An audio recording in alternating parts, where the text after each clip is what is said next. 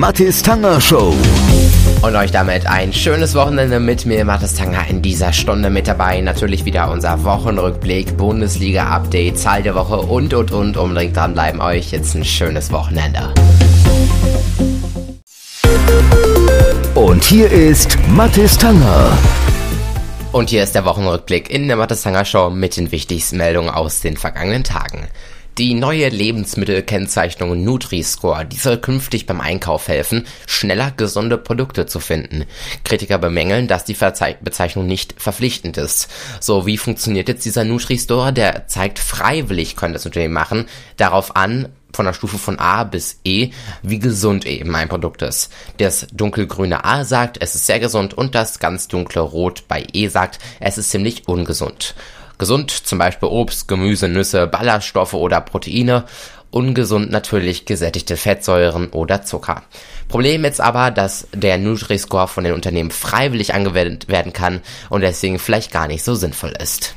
Und die Entscheidung, einen Angehörigen in ein Pflegeheim zu bringen, ist keine leichte. Umso wichtiger ist es, dass die Betroffenen bei der Entscheidungsfindung Zugang zu Informationen erhalten, wie es um die Qualität der 13.000 Heime bestellt ist. Erleichtern soll das künftig der neue Pflegetüv. Dieser ist diese Woche vom Spitzenverband der gesetzlichen Krankenversicherung nach jahrelangen Vorbereitungen gestartet worden. Das neue System soll den bisherigen Pflegetürf mit seinen Noten ablösen. Nach Ansicht von Experten sind sie seit Jahren viel zu positiv. So erzielten die Heime in zentralen Bereichen regelmäßig Spitzenbewertungen. Das sei dann natürlich wenig aussagekräftig. Anstelle der Noten soll es für die Heime daher künftig Bewertungen geben, die detaillierter über die Qualität oder Mängel aufklären. Und das war Teil 1 des Wochenrückblicks hier in der Mathis Tanger Show. Die Mathis Tanger Show. Und hier ist das Bundesliga-Update in der Mathis Tanger Show und wir sprechen jetzt mit unserem Fußballexperten Gerd. Gerd, welche Spiele stehen denn an diesem Wochenende an? Die interessantesten Partien sind an diesem Wochenende wohl Freiburg gegen Dortmund und Schalke gegen den 1. FC Köln bei der Partie Freiburg gegen Dortmund ähm, abzuwarten, ob sich die Dortmunder langsam mal, mal fangen. In der letzten Woche, da haben sie wiederum Punkte verloren gegen Bremen und die Freiburger sind momentan sehr, sehr stark. Also ein Spiel, was wirklich offen ist. In der zweiten Partie, also zwischen Schalke und, äh, und dem 1. FC Köln, ist es so, dass die Kölner momentan auch noch, also, also gar nicht äh, im Spiel sind und auch am letzten Wochenende hoch verloren haben. Und bei den Schalkern läuft es momentan sehr, sehr gut. Sie haben letzte Woche sogar gewonnen beim RB Leipzig, was nicht zu erwarten war. Also, also mein Tipp ist, dass also Dortmund trotzdem gewinnen wird in Freiburg und die Schalker gewinnen werden gegen den 1. FC Köln. Danke, Gerd. Die Mathis Tanger Show. Und hier ist die Zahl der Woche in der Mattestanger Show mit 1,495. Denn schmutzige 1,495 Milliarden Euro fließen nach dem Dieselskandal 2019 zusätzlich in die Landeskasse von Baden-Württemberg. Das schreibt die Süddeutsche Zeitung. Die Stuttgarter Unternehmen Daimler, Porsche und Bosch müssen Geldbußen zahlen. Die grün-schwarze Landesregierung ist sich bisher uneinig, was mit dem Geld passieren soll. 1,495 Milliarden Euro, eine ganz schöne Summe, die man sicherlich hätte besser investieren können, wenn das Ganze ja, nicht so gehandhabt worden wäre. Die Zahl der Woche hier in der Mathe Show. Schickt mir gerne eure Stories, Geschichten und Zahlen an mtshow.radio at gmail.com. Die Mathis Tanger Show. Jo, willkommen an diesem Wochenende. Gleich bei uns der Hörbuchtipp. Chart Update darf nicht fehlen und unser Wochenrückblick geht weiter. Euch ein schönes Wochenende mit der Mathis Tanger Show. Und hier ist Mathis Tanger. Hier ist Teil 2 des Wochenrückblicks in der Mattes Tanger Show mit den wichtigsten Meldungen aus den vergangenen Tagen.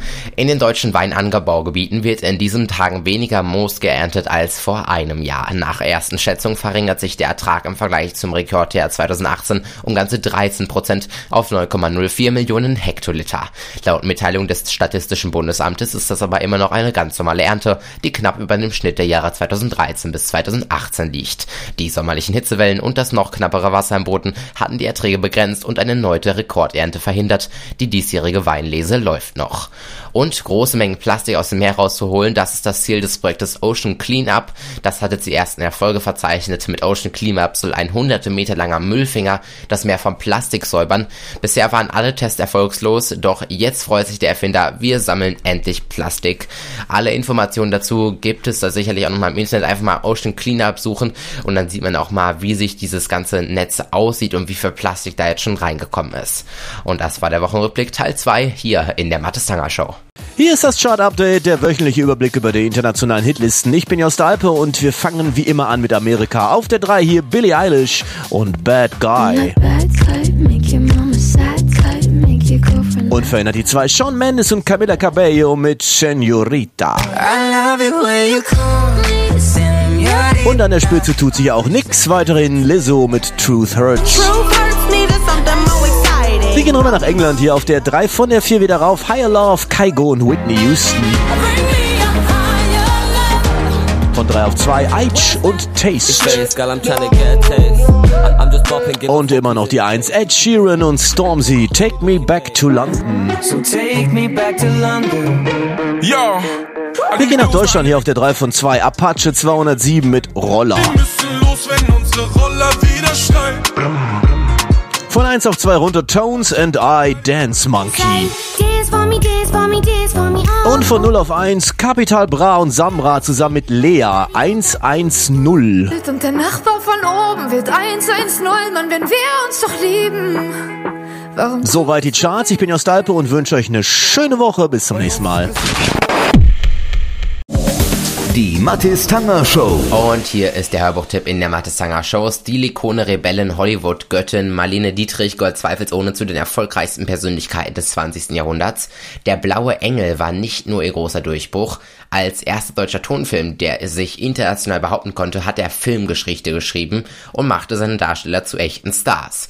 Wie es dazu kam, erzählt der Erfolgsautor Edgar Ray. In seinem neuesten spannenden und unterhaltsamen Roman Im Licht der Zeit nimmt er uns mit auf eine Zeitreise in die glamouröse Filmwelt der rauschenden 1920er Jahre in Berlin. Oliver Heinze mit unserem Hörbuchtipp der Woche. Bewegte Bilder. Dazu spielt live ein Klavier. Die Dialoge werden als Schrifttafel eingeblendet. Während Marlene Dietrich noch ein unbekanntes Revue-Girl ist, boomt in den 1920er Jahren der Stummfilm und bringt Stars hervor wie Henny Porten. Marlenes Herz entflammte bei jedem Kinobesuch aufs Neue. In Henny Portens geheimnisvollem Körper versammelte sich die ganze Macht des Kinos. Durch sie erlebte Marlene eine Liebe, die einem keine andere Wahl ließ, als an ihr zu leiden. Schön, rein und bedingungslos. Doch im Frühjahr 1929 redet alle Welt nur noch vom Tonfilm.